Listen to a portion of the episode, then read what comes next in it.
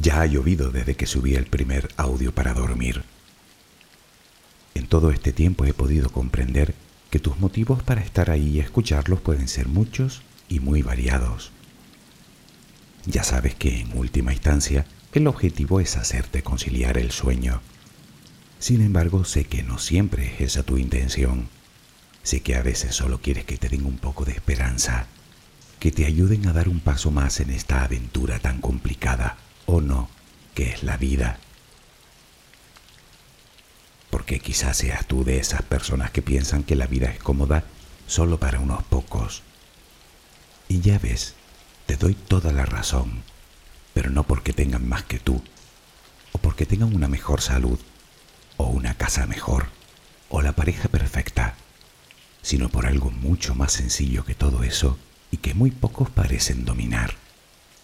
Me refiero a vivir en el presente, en el ahora.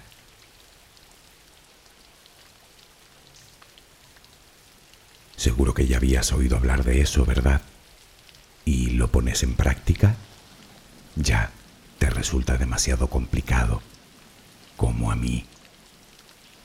¿No será que nos estamos tomando eso de vivir el presente demasiado al pie de la letra? Relajemos primero cuerpo y mente e intentaré explicarme mejor.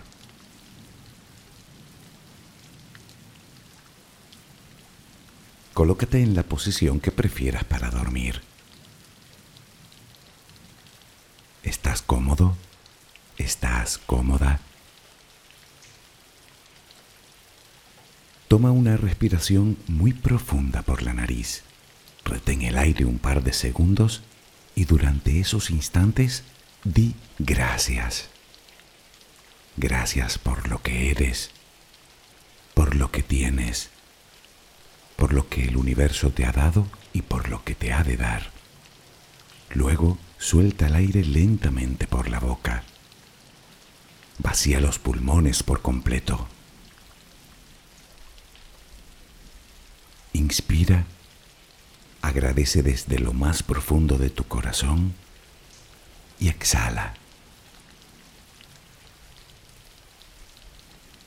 Repítelo un par de veces más.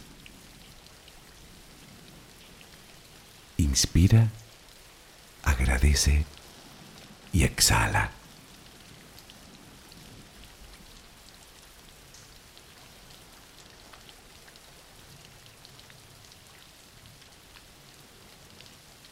Continúa respirando serenamente. Cada vez que exhalas, notas cómo sale de ti toda la tensión acumulada durante el día. No tengas prisa. Respira despacio.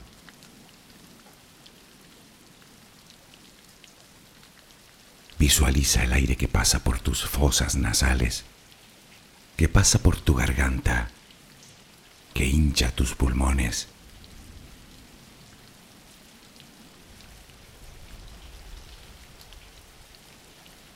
Ahora relajaremos el cuerpo. Comenzamos por los pies apoyados sobre la cama.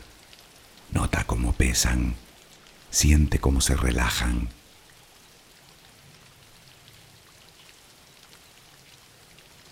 Continúa por las pantorrillas.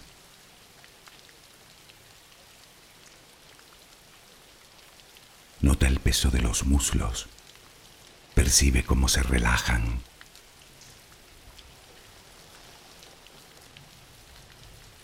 Todos los músculos de las piernas se relajan completamente.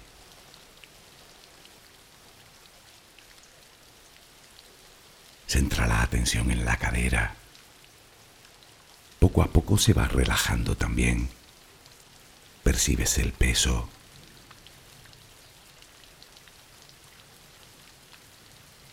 Notas los glúteos sobre la cama.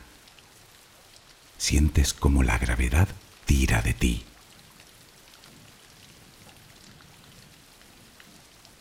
Nota el peso ahora de la espalda.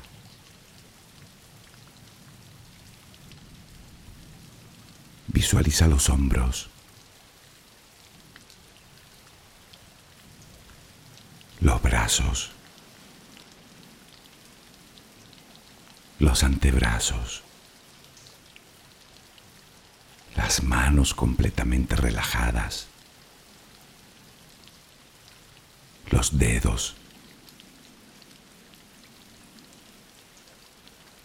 Nota cómo se relaja el cuello.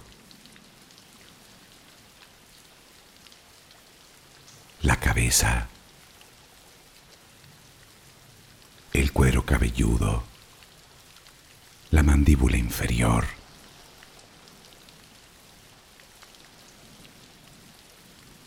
Procura que tu respiración siga siendo serena y tranquila.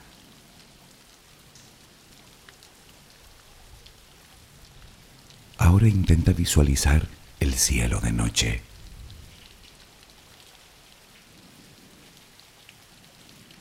De entre todas las estrellas que puedes ver, una de ellas parece más brillante que las demás. ¿La ves? La tienes ahí delante. Esa estrella te envía su luz y su energía para que tú la respires. Visualiza que lo que entra por tus fosas nasales es esa luz y esa energía, blanca, suave, tranquilizadora. Siente cómo te va llenando por dentro y cómo llega a todos los rincones de tu interior.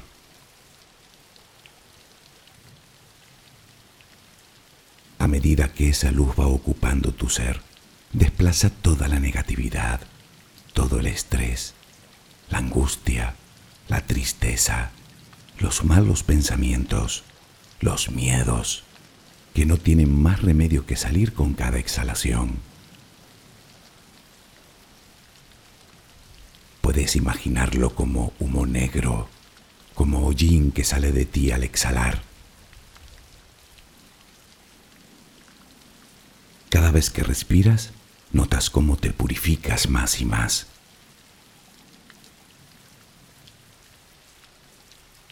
Siente como todo tu cuerpo se va llenando de esa luz.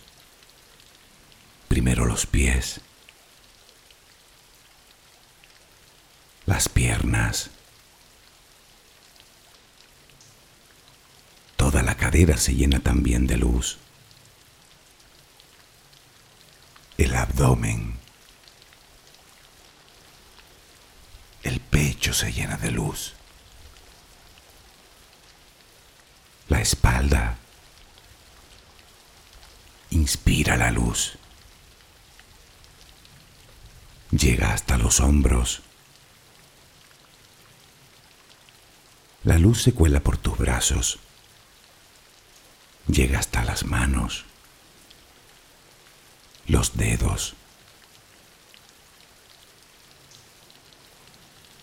La luz llega hasta tu cuello. Toda la cabeza se llena de esa extraordinaria energía. La notas en la frente, en las sienes, en la parte posterior de tu cabeza en las palmas de las manos, en las plantas de los pies. Esa luz es amor. Te estás llenando de amor. Poco a poco todo tu cuerpo se llena de amor, hasta que ya no cabe más y comienzas a exhalarlo Inspiras luz, exhalas luz. Inspiras amor, exhalas amor. Hazlo lenta y apaciblemente. Inspiras luz, exhalas luz. La luz ilumina tus pasos. Déjate guiar por ella. notas la paz en tu interior. Siéntela. Disfrútala. Inspiras amor. Exhalas amor. Continúa respirando serenamente.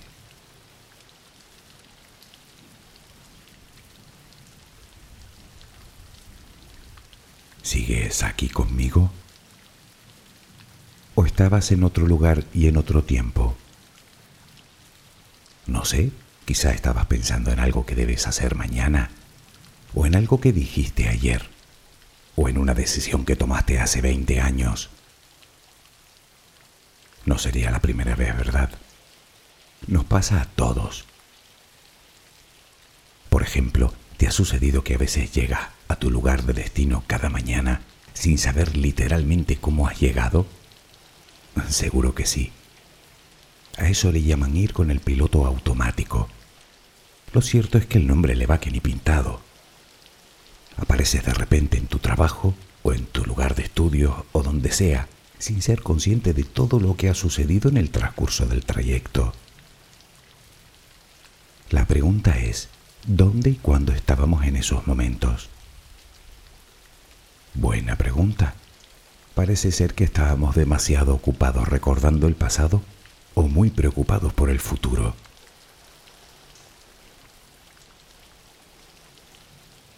Sin embargo, primero debemos dejar algo claro para no llevarnos a error. Vivir exactamente en el presente es imposible. Es más, un reciente estudio así lo apunta. Un grupo de neurocientíficos afirman que por muchas ganas que le pongamos a eso de vivir el momento, nuestro cerebro no nos dejará. Es decir, que solo nos deja pensar sobre el pasado y el futuro, no sobre el presente. Según afirman, es porque el cerebro se encuentra todo el rato tomando decisiones de cara al futuro, basándose precisamente en la experiencia del pasado.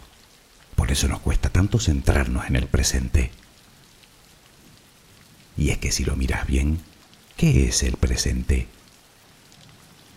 ¿Podríamos congelar el presente como en una fotografía? ¿Existe un instante al que podríamos llamar presente? ¿Cuánto? ¿Un segundo? ¿Una mil millonésima parte de un segundo? ¿Menos? No te inquietes, no seguiremos por ahí.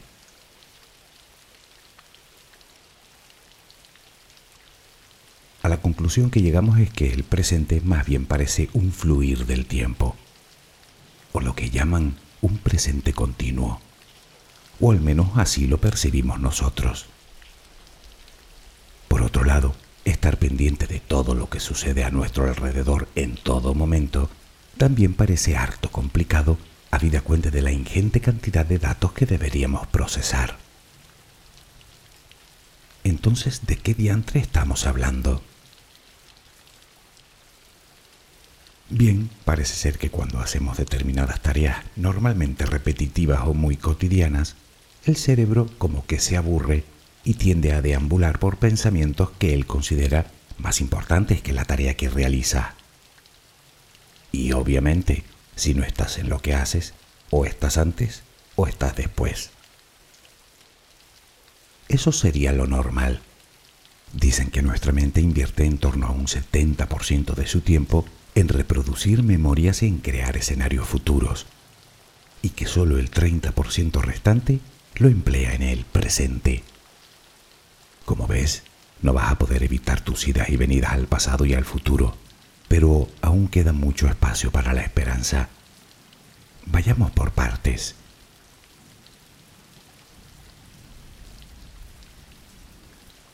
Decir que el pasado no se puede modificar es un tópico tan repetido que ha dejado de ser una motivación para superarlo. Y sin embargo es cierto.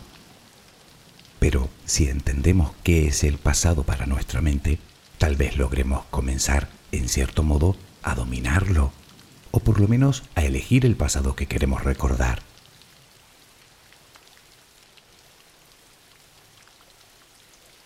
Imagina que alguien compra un par de entradas para ver una obra de teatro que en principio a ti no te atrae demasiado.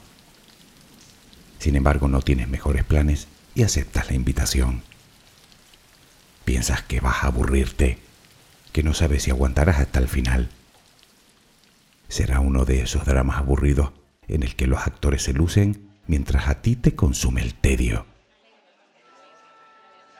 Aún no han apagado las luces y tú ya estás deseando que se enciendan de nuevo. De pronto se hace la oscuridad. El pesado telón de terciopelo azul se eleva lentamente. Comienza la función. Al principio le prestas atención solo por aburrimiento, pero poco a poco te va enganchando. Te ríes, lloras, disfrutas.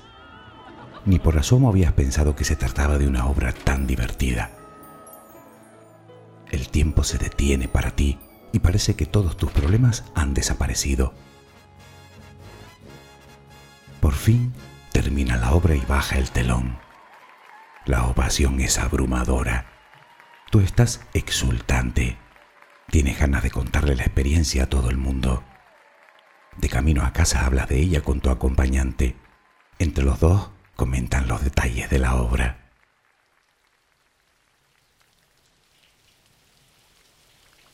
Pero el tiempo pasa. A la semana aún permanece vivo el recuerdo. Pero al mes los detalles se empiezan a distorsionar y empiezan a confundirse.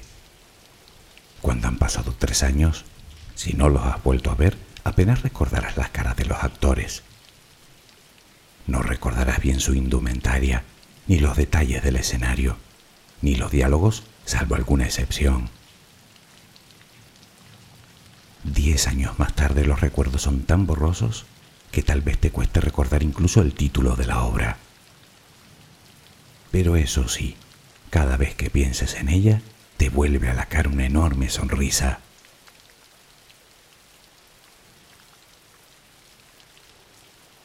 ¿Qué ha pasado? Cuando guardamos un recuerdo en nuestra mente lo hacemos por duplicado, digamos en dos documentos diferentes. En uno de ellos guardamos los detalles que nuestros sentidos han percibido, colores, olores, sonidos, formas, tamaños, sabores. En otro documento adjunto atesoramos las emociones que nos hizo sentir. La diferencia es que el primero de ellos se hace con una tinta que se deteriora fácilmente con el tiempo, mientras que el segundo se escribe con tinta prácticamente imborrable.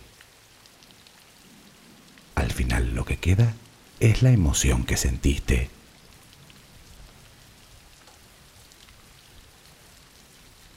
Y hablando del pasado, ¿qué hay del futuro? Pues no hay nada. Aún no ha sucedido. Todo lo que puedes hacer con él es imaginarlo, teorizarlo. Y permíteme decirte algo más del futuro, algo que ya te he dicho anteriormente y que debes empezar a creer. Cuando te empeñas en pensar que todo va a salir mal, aumentas las posibilidades de que todo salga mal.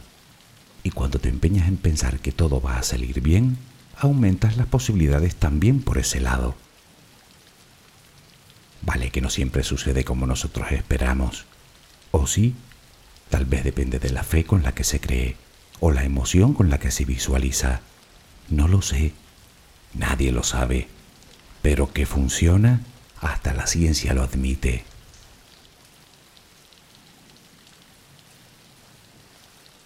Ahora bien, no se trataba de vivir el presente. Por supuesto que sí, pero parece necesario aprender primero a relacionarnos con nuestro pasado y con nuestro futuro, pues ambos son parte indivisible de nosotros y nos acompañarán en todo momento. Quiero decir que si nuestra mente no puede evitar merodear por el pasado y por el futuro, mejor nos irá si nos llevamos bien con ellos, si pensamos en ellos siguiendo algo así como una estrategia ya sabes que cuando recuerdas, sientes. Por lo tanto, vigila lo que recuerdas. Si constantemente estás recordando las cosas que te hicieron sentir dolor, será eso lo que sientas todo el día. ¿Por qué no empezar a recordar las cosas que te hicieron sentir bien? Busca esos momentos. Seguro que los hay. Vuelve a sentir la alegría y la emoción. De los otros, entre menos los recuerdes mejor. Ya sabes, el rencor, como el odio, el resentimiento, la culpa, la envidia, son poderosos venenos que terminan consumiéndonos a nosotros por dentro.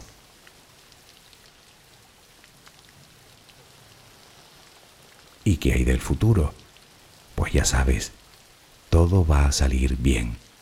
Esa es la premisa. Recuérdala siempre.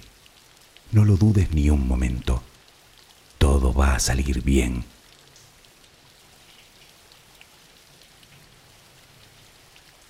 Y si la primera pauta era hacer las paces con nuestro pasado y con nuestro futuro, imprescindible por otro lado para encontrar la paz interior, el siguiente y definitivo paso es hacernos amigos de nuestro presente.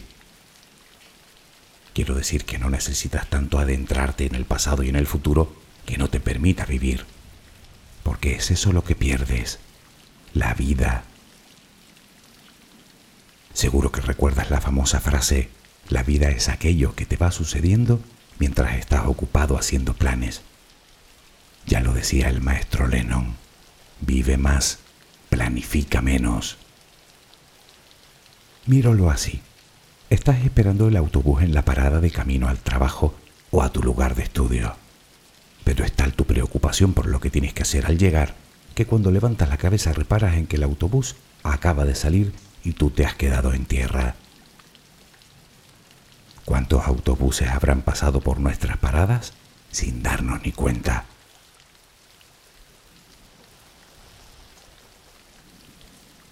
Llegados a este punto parece que eso de vivir el ahora no es tan fácil como parece.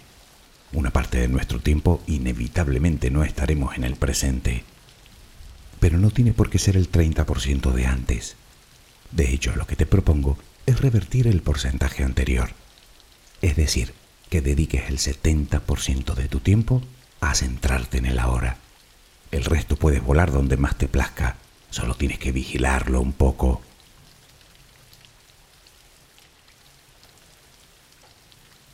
Se dice que vivir el presente es mantener nuestra emoción y nuestro pensamiento en sincronía con todo lo que hacemos y con todo lo que decimos.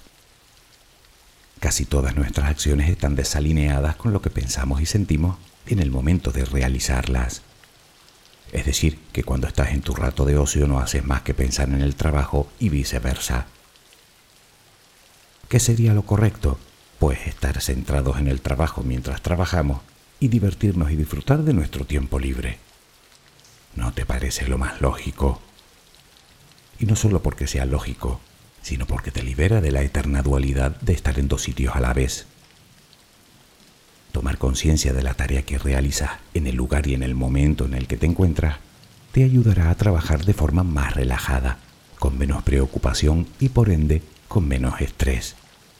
Y al contrario, ¿no te parece que pensar en el trabajo en tus vacaciones es poco menos que desperdiciarlas?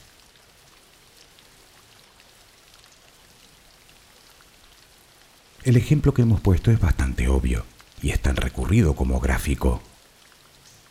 Ahora piensa la de veces que estás haciendo algo y tu mente se va como una mariposa malcriada. Me refiero incluso que alguien te hable y tener la mente en vete tú a saber dónde y cuándo. O al revés, conversar con alguien y sentir que no te presta atención. Reconocerás conmigo que, solo por respeto a nuestro interlocutor, deberíamos evitarlo.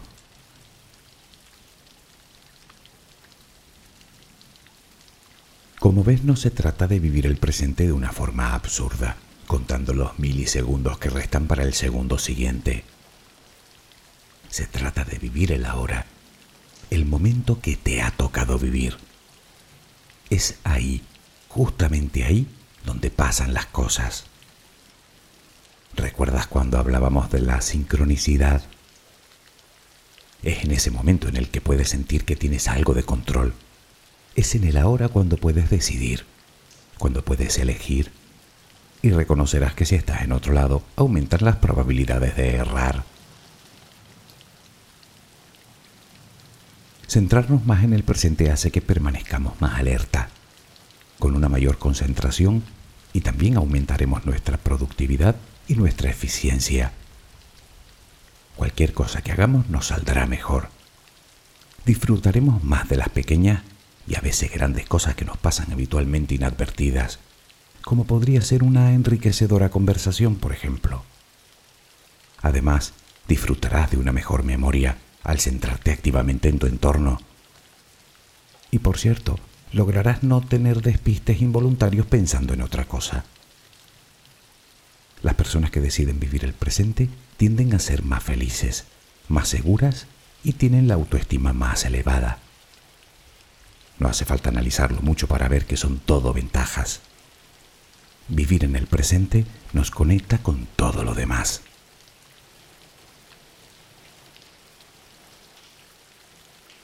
Tal vez pienses que no estoy teniendo en cuenta los problemas. Sí que los tengo en cuenta. ¿Recuerdas la obra de teatro?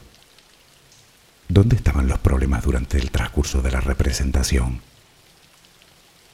Tú no eres tus problemas, tú eres tú, y tus problemas son circunstancias concretas que en muchos casos ni siquiera dependen de ti y que además no tienen por qué perseguirte allá donde vayas si tú no los dejas.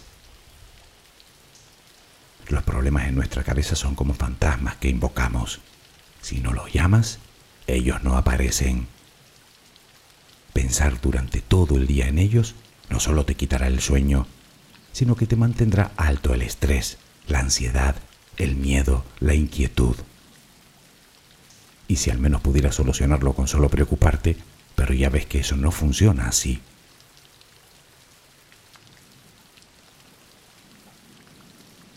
Si con todo lo anterior te he convencido para iniciar el camino hacia él ahora, te invito a empezar desde ya. Eso sí, comienza despacio. No quieras cambiar en dos días, porque esto tampoco funciona así. Se trata de crear hábitos de vida. Seguro que no te cuento nada cuando te digo que bastan 21 días para convertir una acción diaria en hábito.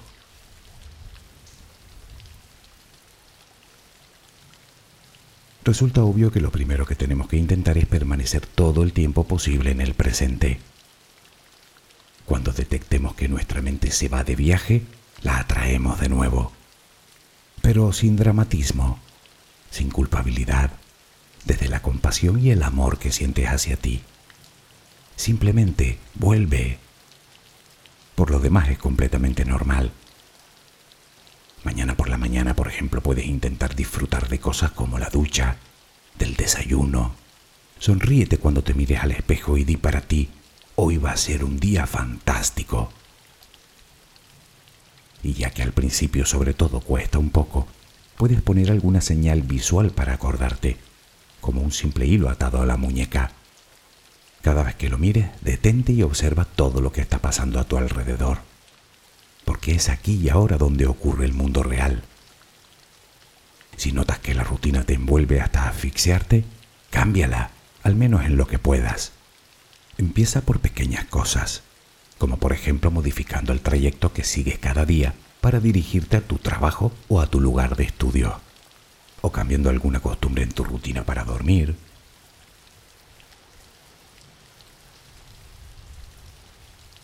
Una de las herramientas más poderosas para el tema que nos ocupa es la práctica de la meditación de atención plena, el mindfulness. Con este ejercicio conseguirás que tu cerebro deje de generar pensamientos involuntarios durante un rato, tranquilizando tu mente y acallando tu diálogo interno. La desventaja es que necesita de una práctica frecuente y de un cierto tiempo para que comience a funcionar. ¿Recuerdas los 21 días te interesa investigar sobre esta técnica de meditación si aún no la conoces.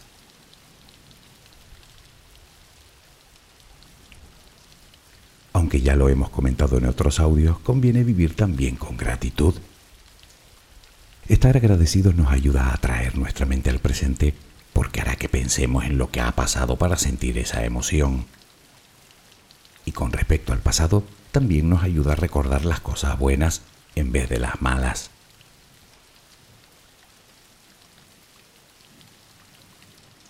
También hemos hablado de la importancia de la risa y de hacer algo bueno por los demás, de mostrarnos amables, de mirar a las personas a los ojos, de cultivar los pensamientos y la actitud positiva. También hemos mencionado varias veces la importancia de aprender bien el concepto de aceptación, tanto para lo bueno como para lo malo. Cuando aceptamos las emociones negativas, éstas pierden parte de su poder sobre nosotros.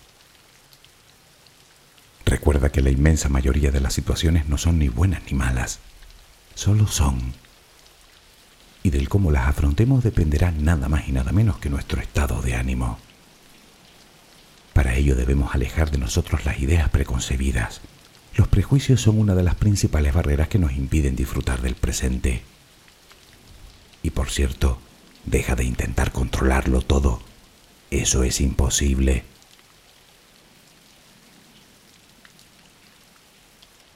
Ya, que todo esto ya te lo había dicho en no uno sino en varios audios anteriores. Sí, es cierto. ¿Y qué esperabas? ¿Más fórmulas mágicas? No existen los caminos alternativos a la felicidad. Si no la buscas dentro de ti, no la hallarás en ningún otro lado. Por favor, recuerda que son hábitos y que requieren de ti un cierto esfuerzo. Comenzar puede resultar complicado, o no, depende de las ganas que le pongas. Lo que sí te aseguro es que cuando menos te lo esperes se habrá convertido en parte de tu vida. Entonces entenderás que ha merecido la pena con creces el esfuerzo invertido.